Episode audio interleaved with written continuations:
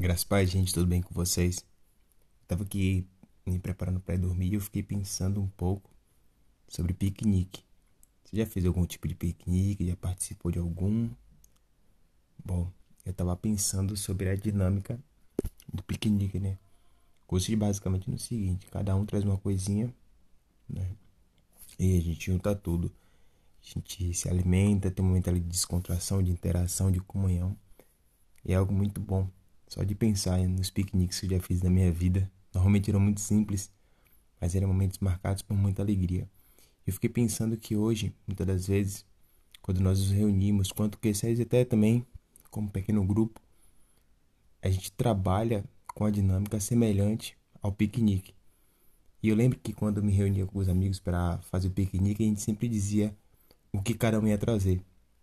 É, um trazia o suco, outro trazia o refrigerante, eu trazia o biscoito, trazia o salgadinho, é, um trazia bolo, cada um trazia alguma coisa que tinha ali, de acordo com aquilo que tinha em casa. E todos nós nos juntávamos e ali tudo era comum a todos. E eu fiquei pensando, o que que eu tenho trazido para a mesa hoje?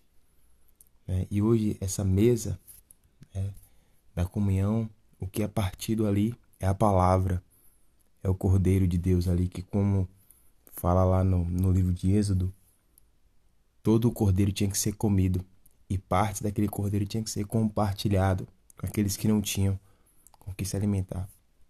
E o ponto é que essa mesa de comunhão, mais do que a palavra que é o principal alimento que nós devemos partilhar na mesa, nós devemos trazer para a mesa nossos dons e também nossos talentos, nossas aptidões e também as nossas graduações, nossos cursos, tudo que nós temos, nós devemos empregar em prol do outro.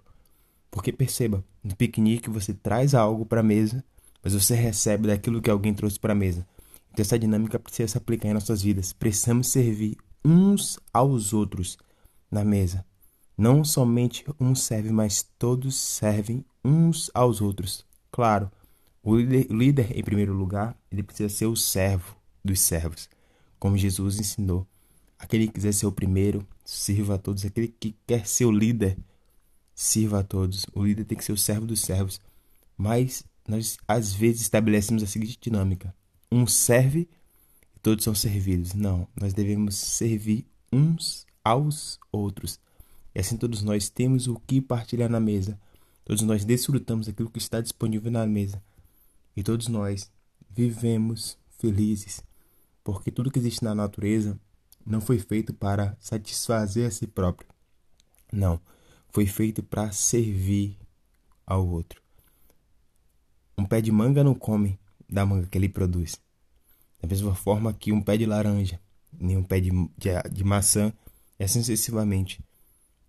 Tudo que é produzido na natureza normalmente serve de benefício para outrem. E assim precisa ser a nossa vida como cristão e também como cidadão. Sirva aos outros, abençoe aos outros. E a próxima vez que uma mesa for posta diante de você, antes de querer se alimentar, pense: o que é que eu trouxe para a mesa de hoje? Esse foi um breve esse Podcast. Espero que tenha feito sentido para você. Tamo junto. E até a próxima. Tamo junto, gente.